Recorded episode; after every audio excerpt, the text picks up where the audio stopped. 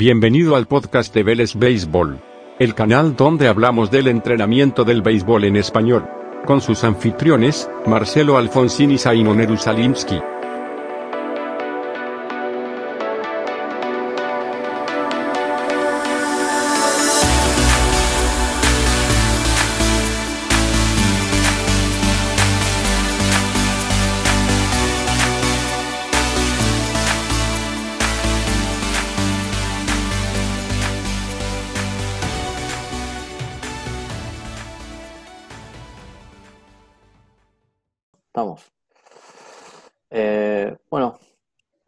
A, todos los que están participando hoy, gracias a, sobre todo a, Beto, a Fe y a Simón, que está conmigo siempre eh, en estas entrevistas que estamos haciendo todos los lunes. Y hoy vamos a hablar de, de béisbol, sobre todo en menores, eh, en las categorías de desarrollo, categorías juveniles.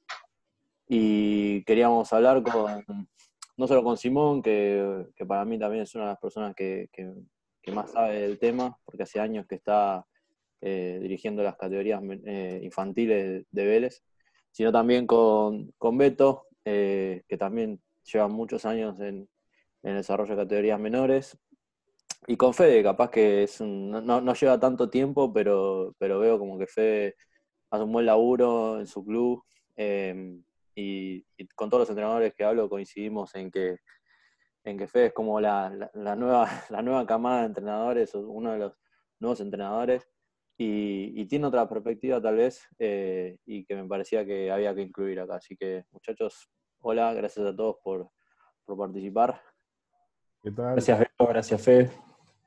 Gracias, Marce. Y bueno, si quieren, eh, cuéntenme un poquito eh, cómo, cómo, digamos, qué posición tienen ustedes dos en sus clubes eh, y, y cómo llegaron a tener esas posiciones. Si querés empezamos pro, Beto. Dale, ¿qué tal a todos? Buenas noches, ¿cómo están? Mirá, este, yo estoy hace, van a ser 11 años con los infantiles, empecé en el 2009, mi segundo ciclo. El primer ciclo yo arranqué con 16 años, allá por el 2000, ayudando de coach, todo para evitar pagar la cuota, dando una mano al entrenador de ese momento que era eh, Rata Barroso. Y bueno, esa camada no me olvido más porque estaba el Peló Cufré, jugador de la selección, eh, Diego Corbalán, Nicolás Corbalán, eh, del otro lado yo me acuerdo que enfrentaba a Guillermo Gardel, un- una gran camada de jugadores que, bueno, trabajé tres años hasta antes de irme a estudiar a Buenos Aires, a la vuelta del estudio del 2009. eh, es, es raro la anécdota que tengo porque empecé, yo no quería saber nada con el béisbol para dirigir, sí jugarlo, y se quebró el tobillo la entrenadora que tenía en ese momento los chicos, y bueno, me preguntaron si me animaba, y bueno, como había vuelto a Salta y todavía no estaba trabajando, dije, bueno, vamos a arrancar y mirá, 11 años pasaron desde, desde esa vez. Fui del club toda la vida, me inicié a los 6 años en, Cachorro como jugador y bueno, la verdad que es, eh, para mí es sano y vida estar en el club. Calculo que, por ejemplo, a Fede, que lo veo, me hace acordar mucho con los posteos que hacen en el Facebook, en el Instagram, de cuando yo arranqué de joven también. Ya con 36, viste, uno ya no quiero decirlo nunca que se acaba el ciclo, pero bueno, es inevitable muchas veces. Pero bueno, uno disfruta trabajar con, con los chicos sobre todo, ¿no? Si vos me dispones a dirigir una primera o una infantil, te voy a elegir 10.000 veces una categoría infantil. Pero bueno, es muy lindo el trabajo ya en, en 11 años que llevo con los chicos en el Club Cachorro. Que sea él, el- no sé por qué estoy yo. Y Beto, ¿por qué, qué- cuál es el, el- el rol que tenés acá hoy en Cachorros? Ahora, yo te vi en, en los otros torneos nacionales que vimos, te vi más, eh, no tanto como entrenador, sino un poquito más como coordinador, un poco más arriba, capaz, ¿o no? Eh, mira, yo siempre fui entrenador. eh, eh, quizás tengo, tuve muchos chicos que me colaboraron. En el caso del 2019, sin ir más lejos, Sol Turlione, una nena que, una chica ya, una señorita que arrancó de nenita conmigo de los siete años, eh, ayudándome con el cocheo de los chicos. Eh, después tenía el año pasado a Santiago Gramajo, Matías Rementería, otro chico que también está en selección, eh, creo que U16, U17, creo Mati, no recuerdo. Hace un par de años tuve a Tomás Machuca también de colaborador, o sea, siempre fueron chicos que estuve de jugadores en algún momento que estuvieron colaborando. Entonces uno trata de transmitirles a los chicos lo que uno aprendió también de chicos, a colaborar con la formación de, los chicos, porque terminamos siendo todos del mismo club, misma, como decimos, una familia. Creo que a cada uno le pasa eso. En su momento tuve a Facu Pizarro, también el colaborador. Eh, este 2020 la comisión directiva me designó a mí coordinador del béisbol y el software en el club, bueno, para estar en ciertos detalles en, en lo deportivo sin eh, meterme mucho en lo que es el trabajo de los entrenadores, ¿no? Tratamos sí de coordinarlo, pero cada entrenador a su manera lo, lo desarrolla. Está bien. Eh, pero bueno, así estamos. Y Fede, vos, ¿cómo, contanos, cómo, cómo surgiste en, Fox y, qué posición tenés hoy? Bueno, eh, buenas noches, muchas gracias. Yo empecé a los ocho años, ocho, nueve casi en Fox, me llevó mi primo, que vivíamos a, vivimos a tres cuadros más o menos del club. Y de ahí, bueno, yo ahora ya tengo 25 y estoy de entrenador de casi más o menos todas las categorías que tenemos. Y bueno, ahora el año pasado empecé con el softball también, femenino. Y bueno, ahora una especie como de, así como Beto, director deportivo, así del, del, club. ¿Y cuántas categorías tienen en, en Fox, eh, Fede, más o menos? Y ahora largamos este año con infantil, que salió todos los chicos de la escuelita de béisbol que ya van como tres años de trabajo más o menos con los mismos chicos, el junior y ahora dos promocionales a sacar del COVID. ¿Y vos sos el manager de toda esa categoría? Infantil, el junior, los dos promocionales. Ahora, menos de la promo, todo. Claro, está bien. Así que sí, todos los días ahí en el club. Claro, mirá. Ya largamos mañana, así que volviendo a la rutina, ya le extrañaba bastante. Eh, y ¿Y cómo es que llegaste a, ponerte en esa posición? Digo, pasaste de ser un jugador a, esa posición en la que estás hoy. Y bueno, bastante sería por necesidad del club, que bueno, estaba el eh, manager el Colo Barrios, y yo, bueno, como no tenía todo el tiempo para él para estar con los chicos, yo lo ayudaba en los entrenamientos, después yo iba a los partidos los sábados, los domingos. Y de ahí agarré el último año de la categoría infantil hasta ahora todos los mismos chicos, hasta ahora que el U18. Bueno, que ahora ya pasaron a, a promo hasta que bueno, podamos sacar primera división. Claro. Y Beto, ustedes también tienen, usted, va, eh, ahí Fede contó que ellos tienen infantil, promo y dos promocionales. Ustedes tienen absolutamente todas las categorías que hay en béisbol ¿no? Sí, gracias a Dios, sí, el año pasado pudimos implementar definitivamente nuevamente el preinfantil, que era una categoría que venía dejada, llamémosle así, porque teníamos cinco o seis chicos y nunca llegábamos a armar el preinfantil completo. Eh, por suerte, Atlético, Popeye, Santana también tenían la misma cantidad de chicos, categorías preinfantil, pudimos sacar. Eh, sí, tenemos la preinfantil, infantil, pre-junior, junior, eh, promocionales, dos equipos, y la primera división, que en su momento también había dos equipos, pero bueno, gracias a Dios podemos contar con todas las categorías. Bueno. ¿Y cómo, ustedes cómo ven, digamos, cómo están sus clubes hoy respecto a, no sé, 5 o 10 años atrás, más o menos? O sea, si tienen que ir para atrás y, ven dónde están hoy, ¿ustedes creen que están mejor? ¿Ustedes los ven, se ven más armados, las categorías son más chicos, más organizados? ¿O cómo lo ven? Eh, mira, desde el lado de Cachorro, como te dije hace 11 años, era un club eh, en donde se involucraba mucho el, fútbol. Cachorro llegó un momento que era todo fútbol. Cuando yo llegué, asumí una nueva comisión eh, presidida por Raúl Sardinas, y la verdad que desde ahí hasta el día de hoy, que hoy está Ramírez Chaboni como presidente, hubo muchos cambios en, en, toda la disciplina, ¿no? Pero más que nada en el béisbol. Se notó un desarrollo, se fueron armando las categorías, y yo creo que había un problema en toda la Liga Salten en cuanto a la composición de los equipos, porque habían equipos que no tienen ninguna categoría, solamente promocional, o tenían el infantil. Y nosotros también teníamos ese problema, porque teníamos dos jugadores pre-junior o tres y completaban todos con los infantiles y así no había junior. Ese otra, no había junior hasta hace 3, 4 años que volvió a salir la categoría junior acá en, en Salto. Y la verdad que sí hubo un cambio de infraestructura primero, el, el tema de apoyar a, los entrenadores en cuanto al pago, por ejemplo, que es muy importante también por el tiempo que tienen los entrenadores, eh, el tema de materiales también, qué sé yo, no solamente con algunas rifas que hacíamos con los papás, sino también del club salía un dinero, decía, bueno, vamos a comprar esto.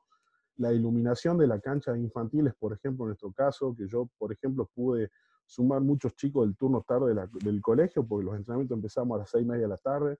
Entonces se fue involucrando un conjunto de cosas que permitieron que podamos desarrollar. Claro. Yo en el, llegué a tener 50 chicos en un entrenamiento. Yo creo que una, fue una cosa... Una locura. no sé si lo voy a repetir. Gracias, por Dios, gracias, que en ese momento mi hermano había retomado a, dirigir equipos porque él estaba fuera de esto. Y mm. Nicolás Corbalán, que hoy por hoy está en España, también fue un muchacho que, que nos colabora mucho y los tres pudimos sacar adelante. Y de ahí, siempre para adelante, presentando dos equipos infantiles, que hoy por hoy son el play y el infantil. Pero sí, hubo muchos cambios, para bien, gracias bien, a Dios. Bien. Y Fede, yo eh, la última vez que pisé la cancha de Fox habrá sido 2015 en un nacional, em, en un nacional de, de, de 1-18 que fuimos a jugar en Salta, que lo organizaba Atlético, creo. Y, y yo vi a la cancha y estaba destruida. Y hoy cuando subí fotos y, o videos de cortando el césped de la cancha, digo, esto es otra cosa, es otra cosa. Así que imagino que mirando para atrás hace cinco años, eh, Fox está mucho mejor. Ya el hecho de tenerte a vos ahí todos los días y colaborando con las categorías y todo, pero contanos vos cómo, cómo la ves estos últimos cinco años. Y bueno, bueno, primero antes que cinco, hasta, antes hasta diez y bueno, más o menos como yo tengo 25 y es un club nuevo, casi el, más joven de Salta, todo se empieza de los más chiquitos. Hace 10 años nosotros éramos junior y era la categoría la máxima del club. Estábamos pre, infantil, pre junior y junior era el máximo. Bueno, ahora ya pasamos a promo y bueno, y hace 5 años y ahora estamos mucho mejor en tema de infraestructura, un poco más de chicos y de material. La verdad es que si estos últimos años el material nos anda mucho mejor y se hace más fácil. Además que ahora tenemos jaula. Que bueno, vamos arreglando la cancha y se hace mucho mejor. ¿Cómo hicieron para, para, empezar a mejorar esos temas de infraestructura, de materiales? ¿Cómo, ¿Cómo lograron empezar a mejorar un poquito eso? Y bueno, al principio siempre es a base de rifas o a veces hacíamos té infantiles para recaudar dinero y con los chicos más grandes hacíamos todas las cosas, salíamos a cortar el pasto, arreglar la media luna, o comprar materiales, o qué sé yo, algunos otros clubes como Beto nos, nos regala pelota, nosotros la encintamos, o algunos otros aspectos, u otras donaciones, o juntar plata o algún subsidio, y bueno, como pudimos armar la jaula de bateo. Claro, sí, para nosotros también muchas veces es recurrir a, a la rifa, a la comida comunitaria y corona entrada, algo así. Este, imagino que vos, Beto, también con el tema de los viajes y todo eso, es un, es un tema de esa recaudación, ¿no? sí, eh, mira, en ese aspecto yo la verdad estoy agradecido desde el primer día que entré al club, el apoyo de los padres. Para mí el apoyo de los padres, eh, obviamente está el de los directivos, ¿no? Pero sobrevalgo más el tema de, lo, de los papás los papás yo le digo, bueno, hay viaje, hagamos esta rifa, lo organicemos y por atrás los padres. Entonces por eso tuvimos suerte de viajar a Vélez este, este año, al campamento el año pasado, y así sucesivamente los viajes, o cuando tenemos que hacer, como dijo Fede, el tema de la plata, juntar para el material y aprovechar que los chicos de la selección viajan, o mi hermano cuando se tocó ir, para que traigan pelotas, bate, equipo de catcher, y así nos fuimos armando y dejando una buena, buen patrimonio en cuanto a materiales del club. Claro. Sí, creo que el tema de los padres y la relación, sobre todo entrenador-padre, eh, es, es, todo un tema. Es uno de los temas también que íbamos a tocar hoy. Así que bueno, ya tocaste el tema, hablemos un poquito. Le voy a preguntar a esta Simón. Este, cuando hablamos de los padres, eh, ¿qué tan esencial es construir una relación con los padres? ¿Dónde trazás vos los límites entre un padre que colabora y un padre que capaz que se, te mete dentro de la cancha. Eh, si crees que es importante que los padres acompañen a los chicos en el deporte y cuál es el beneficio, más allá de lo que dijo Beto recién, tal vez eh, de lo económico, eh, de tener un padre comprometido con el deporte que hace su hijo.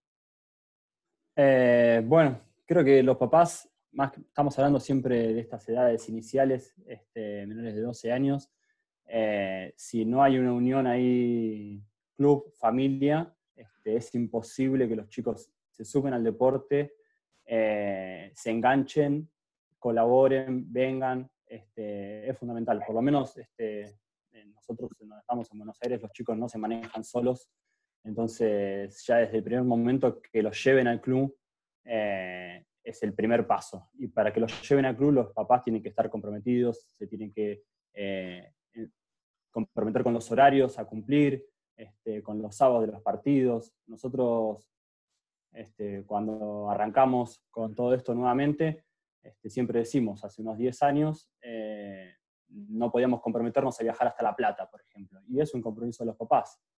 Eh, y cuando vos vas sumando el compromiso de los padres, podés empezar a hacer más cosas.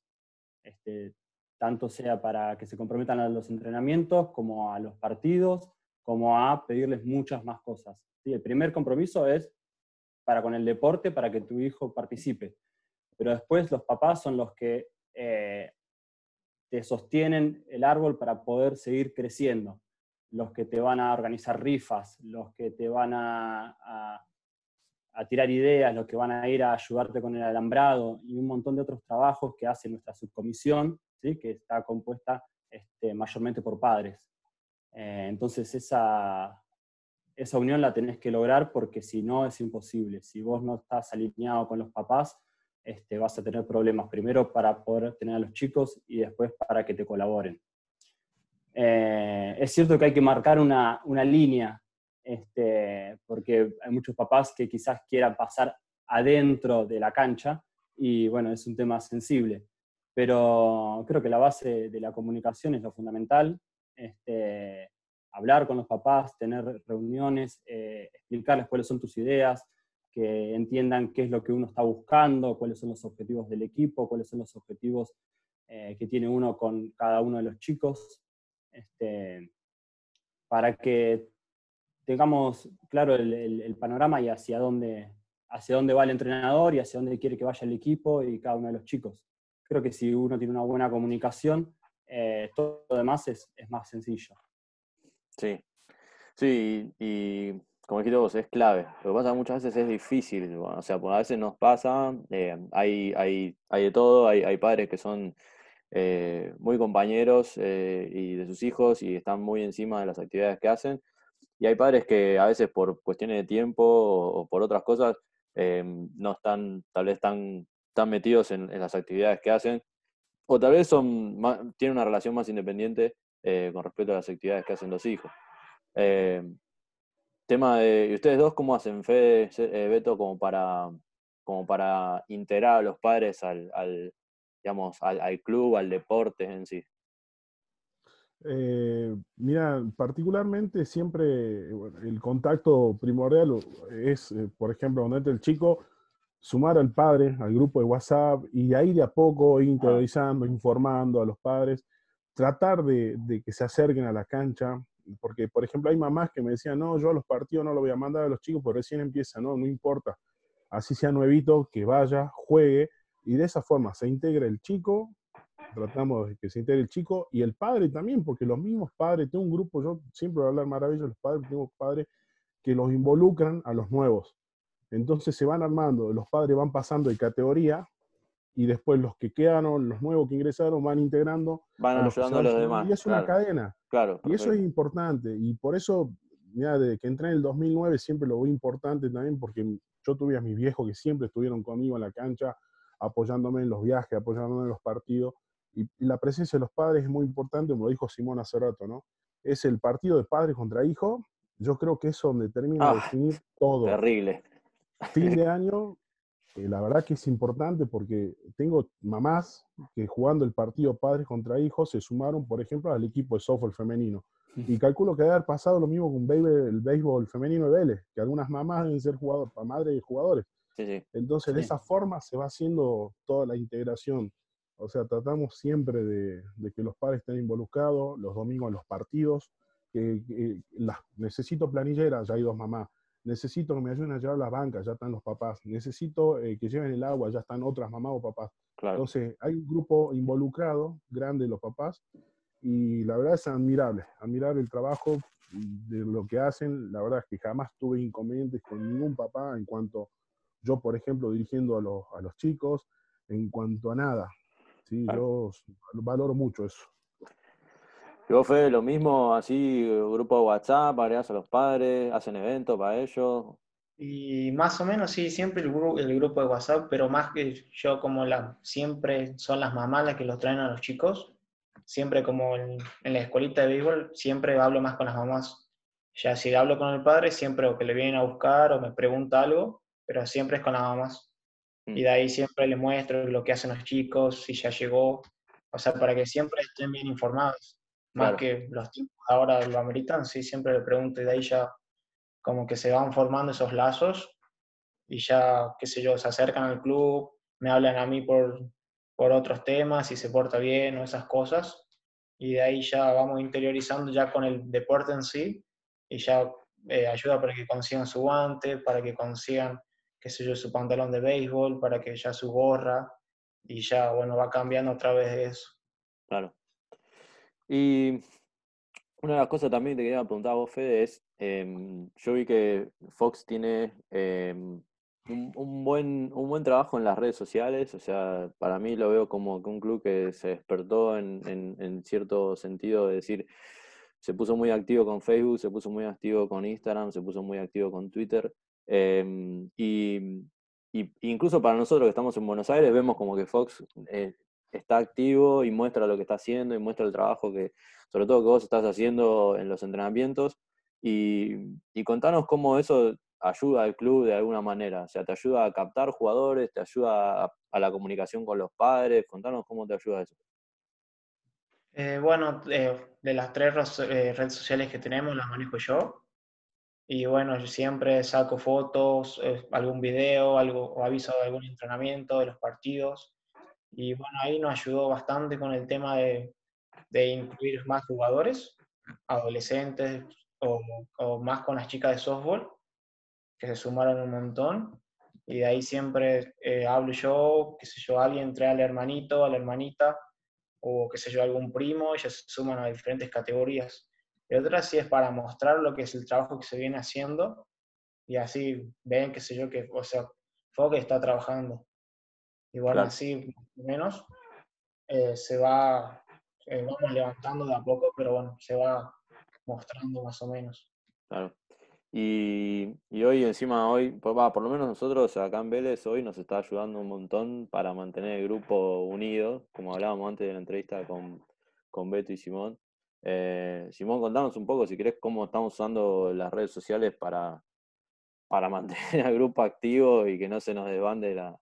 Sí, sí, sí, con, con toda la situación que, que estábamos viviendo ahora, eh, las redes sociales cumplen un papel fundamental para poder mantener este, unido el grupo y en actividad a los jugadores. Eh, muchos aprendieron a usar las redes sociales a partir de esto para poder estar conectados con sus amigos, para poder hablar con los entrenadores, para poder seguir las rutinas. Eh, y, y la verdad que a nosotros nos resultó una gran herramienta.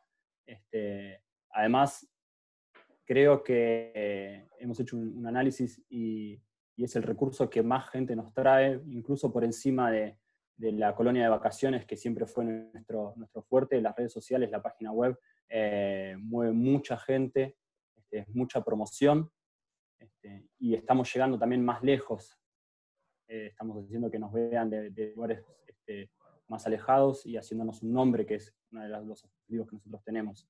Este, pero sí, respondiendo a lo que hoy estamos haciendo, este, la verdad que toda la gente está metida y viendo las, las charlas que organizamos. Este, todas las semanas siempre hay charlas, así que la verdad que se está moviendo mucho.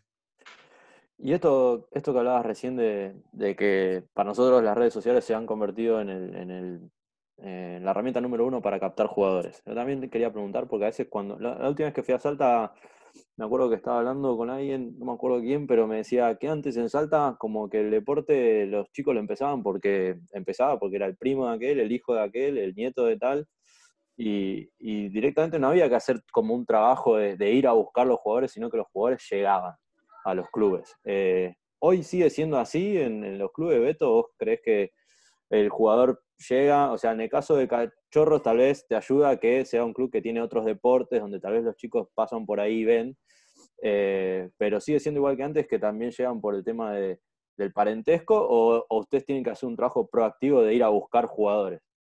Mira, eh, yo creo que nosotros estamos tocando una varita en cuanto a los chicos. Eh, a ver, vos lo dijiste, el tema de los chicos de fútbol, hockey, que pasen por la cancha de béisbol y quieran jugar, eh, son muy pocos, casi nadie. Eh, el tema de los hijos de exjugadores o nietos de exjugadores o de jugadores, se da muy poco el caso también. El tema es, nosotros tenemos una barriada muy grande en la zona que está con cercanías al club. Y hay escuelas públicas, una, por ejemplo, donde yo fui, la escuela Mariquita Sánchez Thompson, Hoy por hoy hay un profesor de educación física que fue jugador de béisbol eh, en el club, es hermano del expresidente del club, eh, se llama Ricardo Sardina. Entonces él eh, le hace jugar al béisbol a los chicos en la escuela. Tengo mi sobrinita, va a quinto grado en esa ah, escuela, y ella me cuenta, no hace jugar al béisbol. Mi sobrina no quiere saber nada de jugar con el tío. Claro. Hubiera sido mi sueño, pero no quiere saber nada. Pero bueno, el profe les dice a los chicos, bueno, ¿te gusta el béisbol? Sí, anda ahora al club, a ver. Y entonces caen no ese solo, cae ese con tres amigos. Con tres, claro. Y de esos cuatro, seguramente dos se quedan para, realizar la actividad. Y después de otro colegio, de otro colegio, o un amigo, como dijo Fede, lleva a otro amigo, al primo, y así se van generando las camadas, digamos. O sea, ayuda mucho la zona por donde estamos nosotros, ya sea para el fútbol, para el hockey, para el vóley hoy por hoy que tiene el club, o el básquet que tiene el club, el béisbol o el softball. Así que yo por eso digo, estamos tocó con una varita, sin hacer mucha promoción. Eh, como si por ahí hacen otros equipos, pero bueno, nosotros tenemos esa suerte, por ahora esa suerte. ¿Y vos, Fede, ustedes están en una zona también así favorecida o los tenés que salir a buscar a los jugadores, tenés que ver cómo los conseguís, cómo para completar un equipo? Y bueno, acá en zona norte estamos medio como entre favorecidos y tenemos competencia. Qué sé yo, acá en el club es el único del barrio, pero tengo a tres cuadras un club de fútbol, después tengo más allá un club de rugby hockey, y ahí es como que la mayoría ya se apunta por otro lado. En cambio, los tengo que ir a buscar a los amiguitos o hacer algún evento para, para juntar los chicos. Y ya ahora empezar a trabajar con las escuelas, que hay varias cercas que como otras veces ya lo hicimos. O sea, vos eh, principalmente trabajan con escuelas, digamos, como para conseguir eh, jugadores. Sí, más o menos sí. ¿Y qué hacen más las escuelas? ¿Si dan eh, alguna clínica o algo así? ¿O cómo hacen? Claro, y como las escuelas quedan cerca, hacemos, le hablamos al director, al profesor, hacemos las notas y hacemos uno, que los chicos vengan al club, conozcan, los hacemos jugar, hacemos varios grupitos y bueno, y ahí ya se interiorizan más con el deporte o con el club. Claro. Esa es más la estrategia, digamos. Claro. Que no somos, al ser nuevos, recién los jugadores más grandes que soy, soy yo, 25, algunos tienen 30. Claro, y apúrese a, a, tener hijos. Claro, o sea, debo tener uno nada más. Después los otros son los hermanitos de los chicos. Claro. De ahora de los chiquitos, de los juniors o de los de promo. Claro. Pero ya, o sea, casi nada. Y después otra cosa que, aparte de antes que hable Simón, ¿qué iba a decir? Lo que ayuda a las redes sociales, aparte de mostrar, es eh, a, reclutar o a repatriar a los jugadores que jugaban antes. O sea, el jugador, qué sé yo, le ve la página del club y ve más o menos, uh, mira, ese, eh, ese jugaba antes, ahí está mi amigo, o ven que somos muchos, y vuelven y ya vuelven solos al club. O sea, también Sí, sí, eso, a nosotros nos ayudó un montón. En, en 2008, 2009, cuando estábamos un poco en la lona, eh, teníamos, eh, creo que una de las primeras cosas que hicimos fue un evento de, un juego de, de exjugadores, digamos, un partido de exjugadores, así. Partido del recuerdo. Partido del recuerdo que pusimos, claro. Y, y, y volvieron cuatro o cinco players que estaban out, o sea, pero esos cuatro o cinco jugadores eh, nos ayudaban a, armar, a rearmar el equipo de la primera, ¿viste? Y, se empiezan a afianzar, y capaz que alguno te da una mano como entrenador, o los fines de semana, o de árbitro. Y, cada tipo que sumás, por más que sea gente grande y, capaz que hace muchos años no están en el deporte, te pueden ayudar muchísimo, muchísimo. Este, Vamos a parar un poquito con el tema de lo que es la, organización y la administración del club y vamos, vamos derecho al, a lo que es el, béisbol y el deporte en sí. Eh, en los últimos años, eh, como que nosotros vemos, todo el mundo sabe que el béisbol está cambiando un montón. O cuando éramos pibes te decían, estira el brazo, choque la bola para abajo, y hoy todo, vamos para arriba, todo jonrón, todo eh, rolling no sirve. Eh, y esto es todo lo que vemos en Grandes Ligas, porque el deporte está cambiando allá y, de repente cambió acá también. Eh, ¿Ustedes creen que en los últimos años también cambió la manera en la que entrenamos a los chicos? Cualquiera, que quiera, quiere contestar, la contesta. Esta. Vos, Beto, empezame vos. Si querés, yo, creo que sí. Eh, yo creo que sí, o sea, todo, todo va cambiando. Eh, un ejemplo claro, a ver, para poner un ejemplo también, lo que es el fútbol, el béisbol, rugby, son todos más atletas, ¿no? Obviamente, hablando de gente grande, bajándolo a los chicos, ya uno les empieza a enseñar de esa forma. Hoy por hoy nosotros en el club eh, tenemos un, este año arrancó un preparador físico, por ejemplo, con los chicos que estuvo trabajando con los nenes, está trabajando con las categorías más grandes también. Y es importante que los chicos, o sea, en, mi caso, yo soy un entrenador de béisbol, tenía algún conocimiento de la parte física, pero haberle involucrado un preparador físico a los chicos para mí fue muy, muy importante, porque después ellos ya se van a ir acostumbrando a la categoría siguiente, en la pre-junior con el mismo profe, con otro trabajo y así hasta que lleguen a primera. La verdad que sí, se notó un cambio diferente. En la época nuestra, por ejemplo, en el picheo tirábamos 104 mil tiros eh, y no íbamos sin elongar y sin nada de eso. Y hoy por hoy a los chicos ya es después de lanzar al pitcher, que vaya a correr, que haga un buen estiramiento. En realidad el pitcher no, a todo el grupo en sí. Eh, una buena entrada en calor, eh, el tema para evitar lesiones. Ya de chicos nos em, empezamos a hablar de esto. Antes no, antes era tirar, tirar, tirar y nos vamos a la casa y después no sabemos por qué cuando llegamos los 18 años nos dolía el hombro, nos dolía el codo, nos dolía todo. Entonces sí, se notó mucho un cambio en el béisbol y a nivel global. Claro. ¿Vos, Fede? Sí, se van aplicando ah, cambios. Perdón. Eh, de, nuestro lado, por lo menos, sí, tratamos de ir aplicando los cambios este, que vamos aprendiendo. La idea es seguir capacitándose. Este, Marce hizo muchas capacitaciones, yo unas cuantas también. Eh, Juli, Nico, la idea eh, de todos los entrenadores es que se sigan capacitando porque el béisbol está cambiando y hay muchas cosas que nosotros aprendimos de chico, cómo se hacían y hoy no, no se hacen igual. Este, cada uno tiene su librito, pero, pero la idea es ir actualizando ese librito. Cuesta a veces sacarse algunas unas mañas que uno, que uno trae, pero, pero se van viendo los cambios y creo que, que son todos positivos. Así que la idea es seguir por ese camino. Ahora sí, no sé si Fede quiere seguir. Sí, eh, bueno, ahora no seré tampoco de la edad de Beto, de Marcio, para cómo ver cómo cambia el béisbol, pero al ser yo más joven, tengo como otra mirada para entrenar a los chicos. Va, a todos los grupos más o menos y se ve que es cuando hablo con otras personas cambió bastante a lo, que está ahora. O diferente entrada en calor, diferente cómo suelta el brazo, o qué sé yo, trabajo en la jaula. Y bueno, para mí lo más importante que trabajamos con los chicos es acostumbrarse a hacer diferentes eh, movimientos o hacer eh, varios, varios ejercicios que nos ayuden y siempre terminar con una buena elongación. Porque bueno, siempre estoy bien eh, mal acostumbrado a que antes terminaba el entrenamiento y guardamos todo y cada uno a su casa. En cambio ahora terminamos de entrenar y bueno, nos ponemos a estirar mínimo cinco minutos todos con los chicos, con las chicas.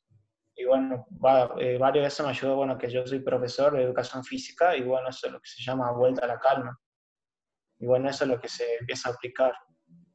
En los clubes y ahora en mis selecciones también que se está como más profesionalizando el béisbol, más de esa mirada.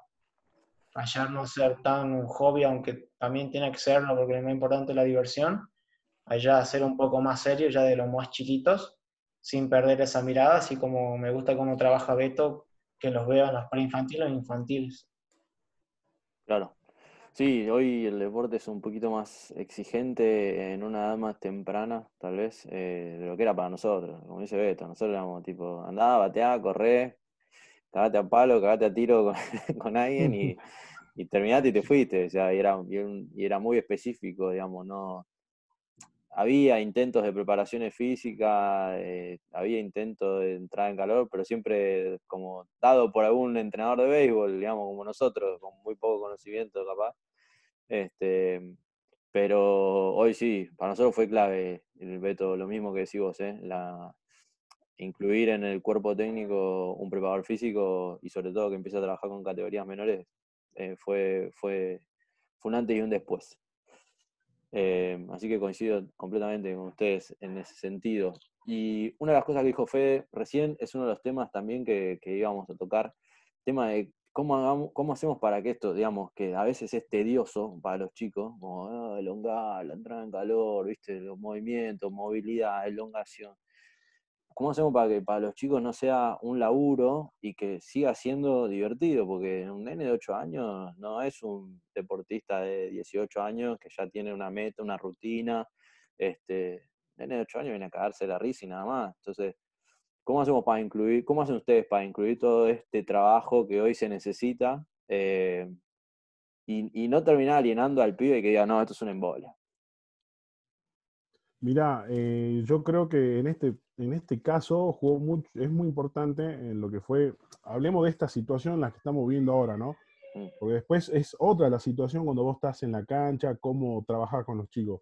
Pero durante esto, este tiempo de pandemia, digamos, fue importante el trabajo que hizo Ezequiel Hurtado, que es un profe también próximo a recibirse, que es el que está preparando a los chicos, que con la, ¿cómo se llama esta aplicación? Team Link, estuvo, sigue, continúa dándoles clases. Yo lamentablemente por cuestiones ajenas, eh, ya una persona grande y otras responsabilidades, tuve que dejar de entrenar un poco a los chicos, pero él continúa con, con los pequeños, eh, de, que no se haga tedioso, porque yo, uno que es grande, por ahí veía la, la, actividad y se hacía densa, pero la verdad admirable lo que hizo Ezequiel, eh, actividades distintas, pero siempre relacionadas con la parte física, lo, vos lo veías los chicos conectados ahí, divirtiéndose, haciendo juegos, eh, en el momento que yo estaba también, hacer ejercicio con voladitas para que agarren las pelotas, el tema de batear chapitas. Entonces también de uno sale a ver cómo generar que el chico se, se active y es difícil. Este tiempo fue difícil para los chicos. Por eso vamos a ver mañana cómo, cómo retomamos la actividad. Pero bueno, hay que mantener a los chicos contentos y como dijo Fede, sin ir más lejos, que se, sin salirse de lo que es la diversión. Porque el infantil está para contenerlo, en este caso, y para que el chico vaya, divierta y disfrute el juego. Pero bueno, esa es la forma. Yo le agradezco mucho a Ezequiel Hurtado, que fue una de las personas que, que mantuvo y mantiene el tema esto de los chicos de la actividad y con juegos y distintas, eh, eh, como dije, actividad, perdón, ahí no quiero repetir la palabra. Tranquilo. sí, la, la verdad que Ezequiel hizo un muy buen laburo y lo está haciendo. Sabemos, ¿vos cómo haces? Eh, bueno, depende mucho de la edad. Eh, vos recién decías 8 años. Eh, en 8 años tenés que hacerlo todo vía juegos. Este, la idea siempre es que hagan ejercicio a través de juegos, de un circuito, que tengan que pasar obstáculos de fuerza, de equilibrio, de coordinación. Este, después quizás cuando van creciendo un poco más, a los 11, 12 ya podés ponerte con un poquito más específico, porque ya tienen que empezar a, a preparar la, mecánica o la técnica para ciertos ejercicios, pero la idea, eh, como decías, es no abrumarlos, este, tratar de motivarlos y que siga siendo un juego, porque a fin de cuentas es un juego para ellos todavía. Em, no me quiero ir, pero creo que está, está buena esta consulta, o sea, esta, este tema, eh, para pensar también en lo que es el entrenamiento del béisbol eh, y cómo a veces la, ahí la, disputa siempre entre eh, calidad y cantidad de entrenamiento. Eh, en los swings, por ejemplo, decís, bueno, todos sabemos que es mejor hacer 10 buenos swings este, con alguien que te esté supervisando. Eh, y como decía Beto en un momento, de golpe tenés 50 chicos y si los haces 10 swings a cada uno, el resto de los 49 están esperando y el entrenamiento es un bodrio. entonces, es, ese es me parece que es un tema también muy interesante para tratar. Sí, sí. Em, para mí es un desafío. O sea, a veces tenés planeado un entrenamiento y, no sé, tenés pensado en la cabeza que van a ir los ocho pibes que van siempre o los diez pibes que van siempre y decís, bueno, voy a hacer esto. Y te cae un pibe nuevo y decís, si hacemos esto, ese pibe nuevo no viene nunca más. No viene nunca más. Porque es un embole, porque es rutina, porque es lo que estamos acostumbrados a hacer. Entonces, tenés que sacar de la galera un juego eh, que le sirva a los demás, eh, que le sirva digamos, a, los que están experimentados y que le sirva al pibe para que, para que prenda con el deporte. Eh, y sí, a veces decís vos, o sea, venís y decís, bueno, tengo planeado 10 swings, lo vamos a hacer así acá, te cayeron 500 pibes y tenemos que parar y decir, che, ¿cómo hacemos? Vos, Fede, ¿cómo haces con esto, con, los más chiquitos sobre todo? Vos, vos les ponés, este, de que la práctica sea más un juego, vos que sos preparación, física, vos que tenés un background ahí. Eh, si querés que el pie, no sé, aprenda lo que es una bisagra de cadera o que aprenda, no sé, lo que es una sentadilla, ¿lo pones en algún juego tal vez o lo haces hacer algún, algo así como para que lo aprenda sin que se dé cuenta, digamos? Y bueno, a mí como me ayuda bueno, a ser profe, yo busco siempre variar los ejercicios. Bueno, siempre con los más chiquitos hacemos juegos. Y más en el calentamiento, que es un poco lo más tedioso del béisbol. O bueno, de todos, los chiquitos calienten o sacarlos a correr.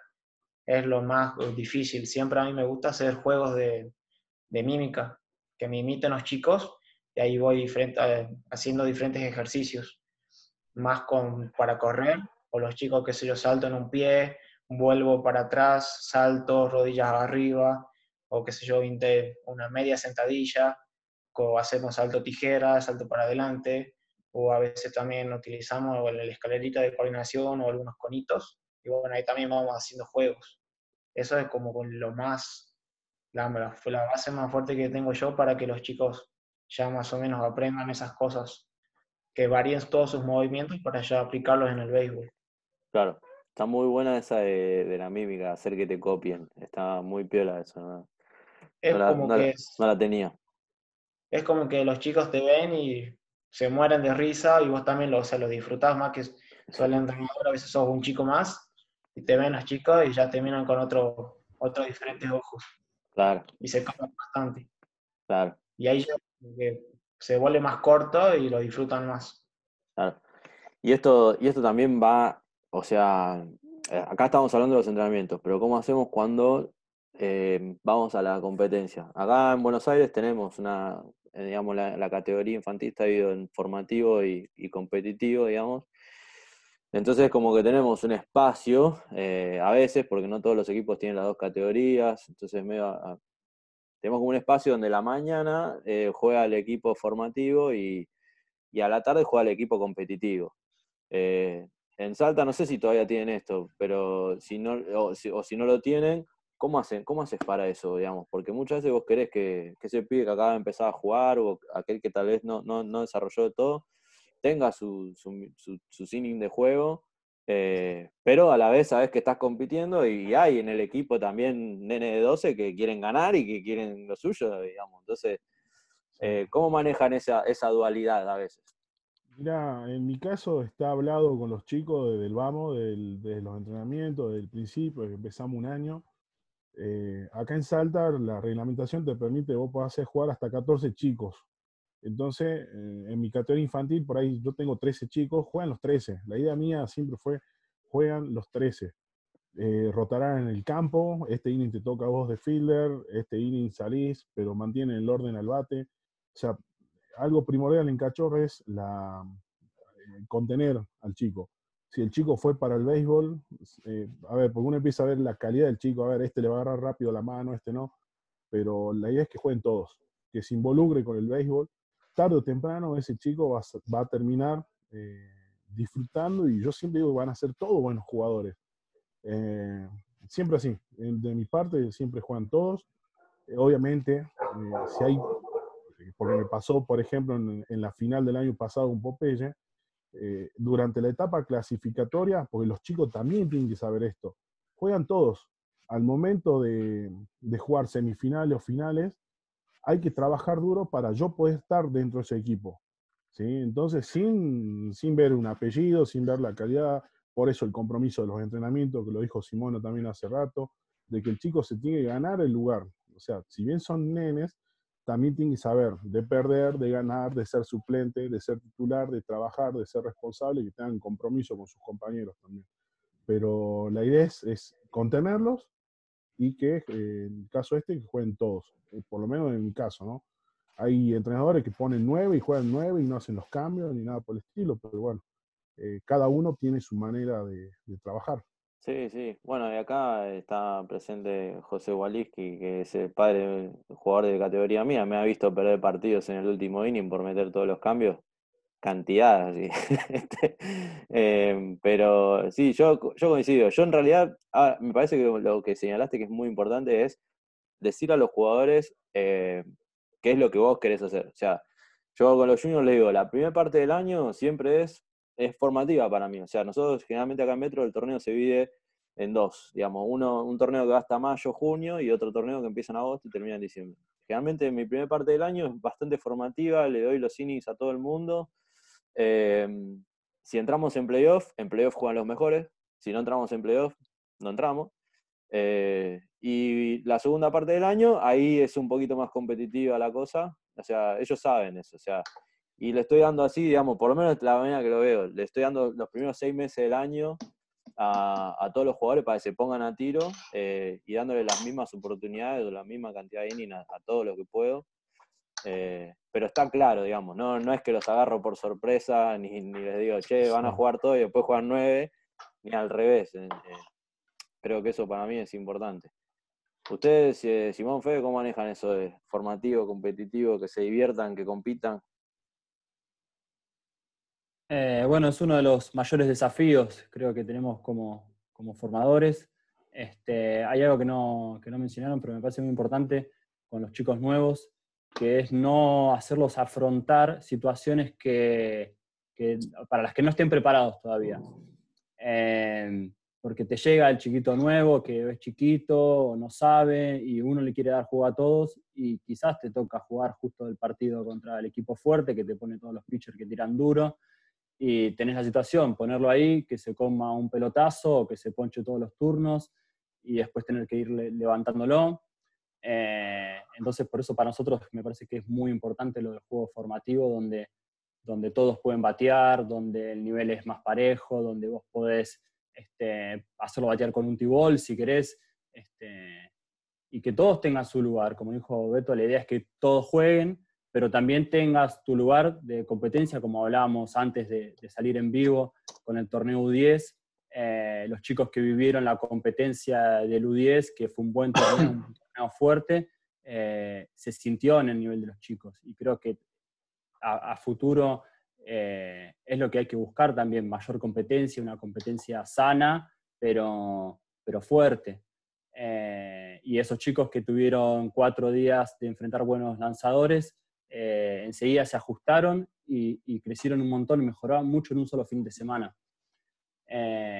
entonces tenés que tener las dos cosas, tenés que tener el lugar para el chiquito que está arrancando y tenés que tener el lugar para los que necesitan competencia y competir más fuerte y tener muchos turnos. Entonces, eh, pero bueno, como decís, es un equilibrio. Es el equilibrio de buscar cuándo este chico está preparado para esta situación y ponerlo en ese momento y si le va mal, levantarlo y, y, así, ir probando. Sí, sí. ¿Vos, Fede? Eh, y bueno, parte de Fox, nosotros recién al trabajar con la escuelita de béisbol, hay, qué sé yo, más eh, rango de edades, de los 8 hasta los 12 años. Y bueno, este año recién íbamos a sacar infantiles para el torneo de, bueno, de ahora de la LCB, pero bueno, afectó esto de la pandemia. Pero bueno, yo con los chicos nuevos o los que ya venían jugando, siempre los tratamos de, de acoplar y siempre, que si yo, cuando hacemos partidos, siempre, o sea, siempre en el entrenamiento tenemos con terminamos con un partidito. Y de ahí hago que todos jueguen, todos se diviertan y siempre, bueno, evitando la frustración o, las peleas que siempre pasan más que son chicos, siempre jugando con esa competitividad. Cuando son grandes también hay peleas, te, sí, pero bueno, ella se maneja de otro lado. Primero, prefiero manejarla con los chiquitos. Y bueno, de ahí ya se maneja y ya al momento cuando nos toque jugar de verdad, ya como que lo voy a tener más aceitado esa parte pero siempre, bueno, en, categorías menores que jueguen siempre todo y todos se diviertan. Claro. Que ese es el principal objetivo para que el chico le guste el deporte y no me termine dejando de acá dos meses, que sé yo, me va mal y, no vuelve más. Claro. Eso siempre bueno, hay que tratar de evitarlo. Sí, y mm, otro tema que a veces yo también es difícil balancear, que este es el tema también cuando sos entrenador de menores, como balancear todo, ¿no? Balancear el juego, la diversión, este, el entrenamiento, la competencia.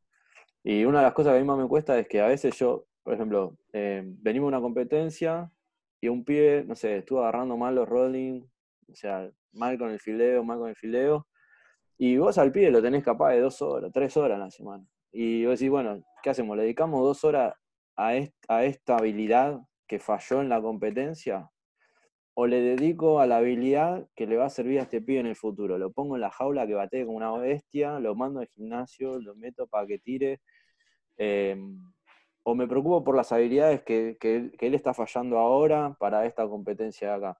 ¿No les pasa a ustedes a veces de decir, che, ¿para qué lo estoy preparando este pibe? ¿Para acá ahora o lo estoy preparando para cinco años? Claro, porque a veces si no les va bien en la competencia, como dijo Simón recién, se frustran. Y un jugador frustrado tampoco, tampoco avanza. Entonces, a mí también me pasa esto de que, che, no sé, ahora o mañana, en este momento, arreglámoslo de ahora, arreglámoslo de después. ¿Cómo hacen ustedes con, con, esa, con ese problema también? En mi caso, yo creo que es eh, vivir el momento a momento con el chico, ¿no? Yo, yo lo veo así. Y, o sea, sin salirse después de la otra rutina que uno puede hacer con el resto de los jugadores también si decimos, a ver, este fin de semana en los partidos fallamos mucho en el fildeo o en los fly, listo, vamos a trabajar fly. Últimamente yo agarraba la, raqueta de tenis, pelotita de tenis al aire, pa, pa, pa, pa, fly, fly, fly, fly. Entonces, bueno, vamos a corregir esto. Después el chico, a medida que vaya creciendo, yo creo que también es importante eh, la línea de trabajo que tenemos. En mi caso, yo estoy con los preinfantiles infantiles, Lucho, mi hermano, está con los pre-junior y junior.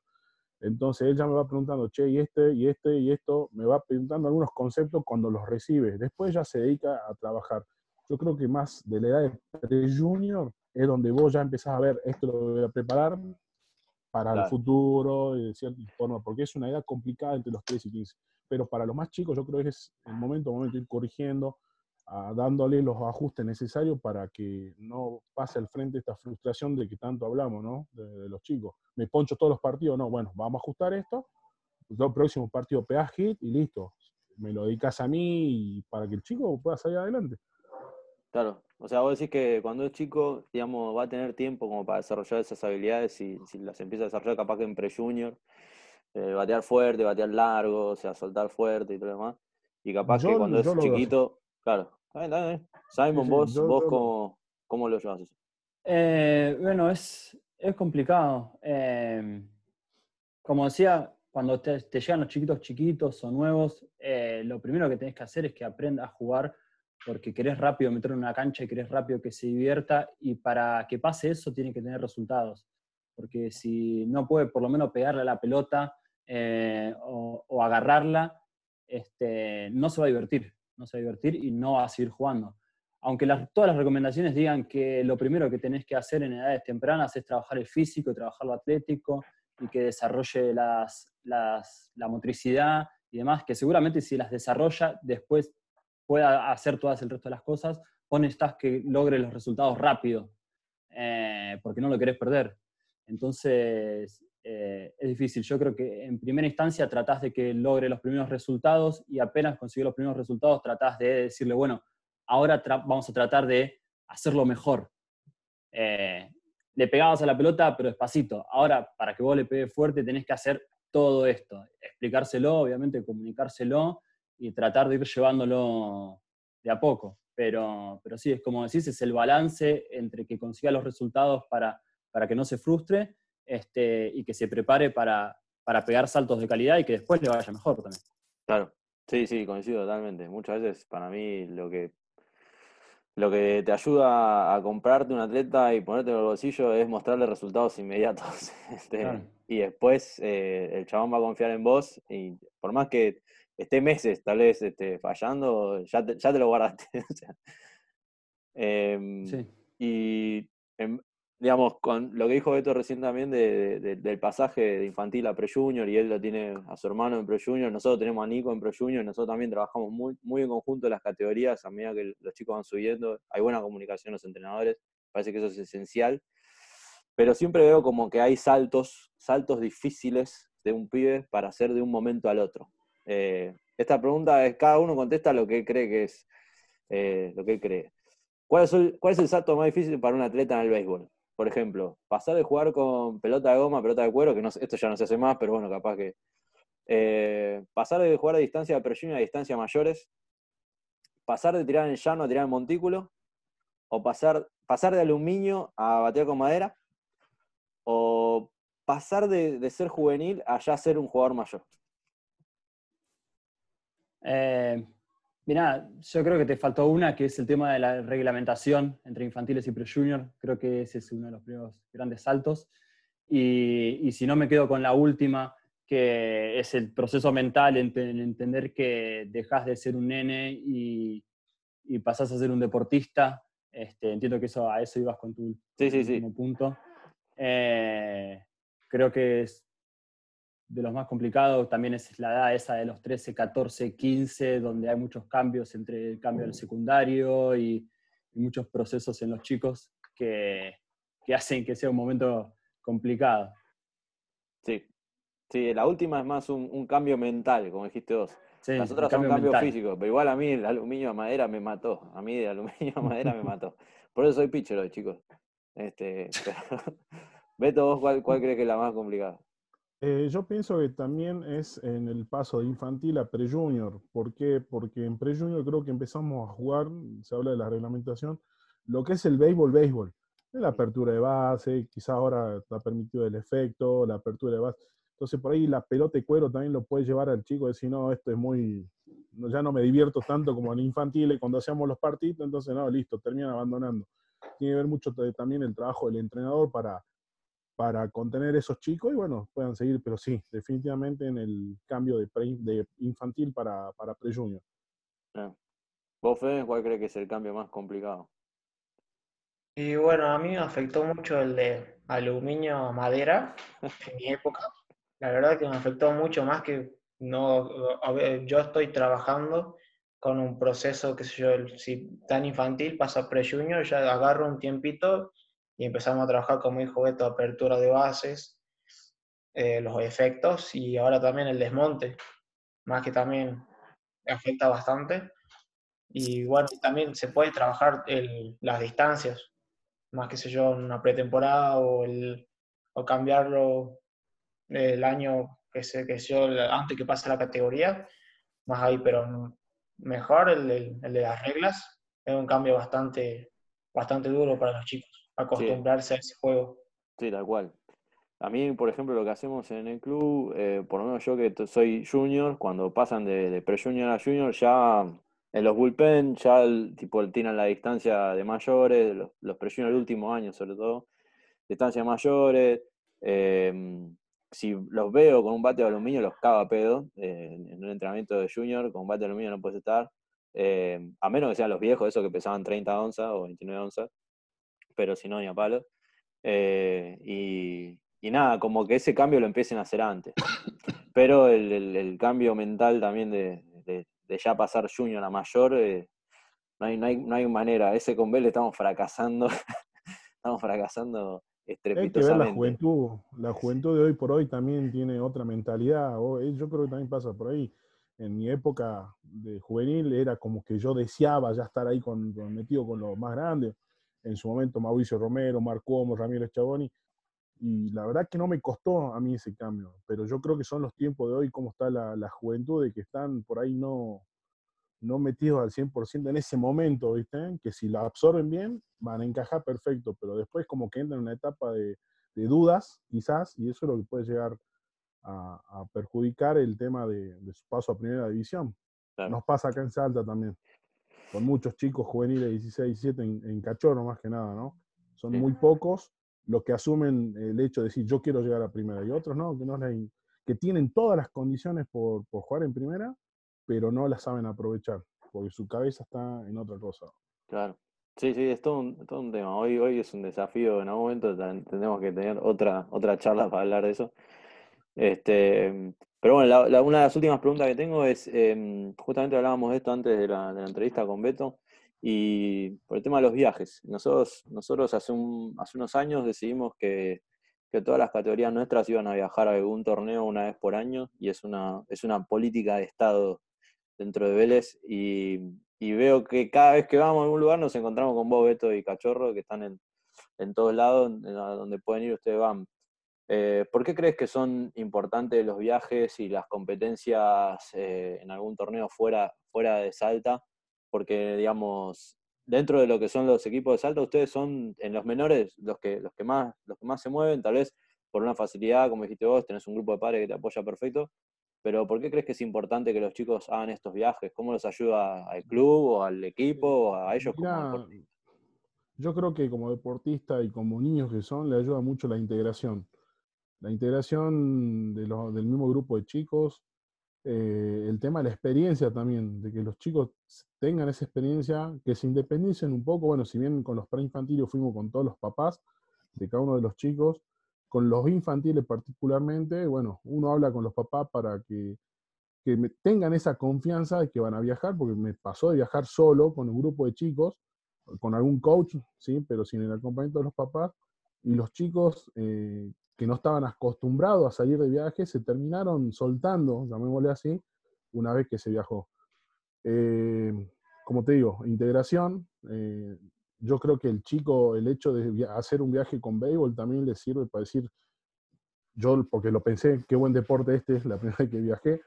Y bueno, mira, acá estoy. Yo creo que todo lo que yo viví como chico trato de transmitirlo también en cuanto a esto con, con los pequeños y gracias a Dios, y lo dijiste, el apoyo de los padres es importante. Por eso tratamos de estar en todos los viajes que podamos hacer, ahí va a estar Cachorro. Sí, antes que le pase la pregunta a Fede eh, o a Simón, Fede, no sé si vos igual viajaste con, alguna vez con, un seleccionado, pero lo que decía Beto para mí es importante, por, lo menos como entrenador, cuando viajo con un equipo eh, y veo al jugador fuera del entorno donde lo veo siempre, que por ejemplo siempre lo veo en el club y siempre lo veo dos horas. De repente cuando lo ves convivir con otros pibes sueltos, sin la supervisión mía o de los padres, este, ves cómo desayuna, ves cómo, cómo, cómo maneja su vida diaria, si deja todo tirado, si no deja todo tirado. Eh, y de repente los chicos, como decís vos, se sueltan o se cambian o muestran otras facetas de ellos que, no habías visto. Y a mí me ayuda un montón eso a veces cuando veo, veo otras facetas que no había visto y digo, uy, esto es algo que se puede explotar, qué sé yo. Eh, si veo competitividad del pibe jugando al truco a las cartas y veo que se mata por ganar, pero en la cancha no me lo demuestra, yo veo, ok, hay algo ahí, hay una competitividad que puedo explotar. El tema es cómo, cómo lo logro, ¿no? Pero por lo menos sé que está, digamos, y eso a mí me pasa en los viajes y, coincido con vos. Se ven otras cosas que no las ves en el ámbito normal, digamos, en el ámbito, de siempre. Vos, Simon, Fede, no sé si quieren comentar algo sobre, sobre el viaje como decía Beto, la integración es fundamental, eh, fortalecer el grupo de amistad porque básicamente es lo que muchas veces mantiene a los jugadores en el deporte, los amigos, este, y la competencia también. La verdad que generalmente obtenés en un fin de semana la competencia que tenés en seis meses, con suerte. Este, así que la verdad que cierra por todos lados, y yo creo que es, es algo que deberían, en la medida de, lo que se pueda, hacer todos los equipos. Este, participar de, torneos cortos, este, viajar y demás. Fede, ¿ustedes han tenido la posibilidad como club o todavía no? Eh, bueno, nosotros la última vez que viajamos yo estaba de coach, fuimos al, campamento de Rafi hace como tres años con los mismos chicos que tengo ahora. Este año, bueno, mi objetivo es viajar con, los, con mi escuelita también al campamento de Rafi y bueno, quería también al de promo de Rafi con el U18. Y bueno, pasó todo esto. Y bueno, lo que, se, lo que más se trabaja, como dijeron los chicos, es la integración y bueno, los chicos como se, se unen o se, ya se miran de diferentes formas por la convivencia. Más aparte de la competencia, hace que el chico le guste más el deporte. Porque no con muchos deportes de equipo se viaja, no, no. Bueno, ahí se aprovecha más como club y a veces como la selección también te, va, te da otro viaje o, o ya se mira diferente. Más cuando son chicos, al chico le encanta viajar. Sí, sí, además el campamento está bueno, el que hace Rafa ya en Córdoba, porque los pibes guachean, como decimos nosotros, guachean por todos lados, salen corriendo por todos lados, digamos, está seguro como para que hagan su vida tranquilo. Eh, Y sí, hoy este, creo que este año, este 2020, si hay algún torneo a fin de año, creo que todos los equipos se van a escribir porque todo Yo creo que tiene ganas de viajar. promoción llegamos. Sí, sí. Bueno, de hecho está preguntando Mario Villasanti ahí en YouTube, está preguntando si, si estás eh, optimista eh, en cuanto a la apertura de los clubes en Buenos Aires y cuándo comienzan a preparar sus equipos y si lo hacen para participar de la, de la Summer Cup 2021. El mío, el mío ya está preparado. El mío ya está preparado. Estamos esperando que, que habiliten la compra de los pasajes y ya, ya estamos presentes ahí en enero 2021. Buenísimo, buenísimo.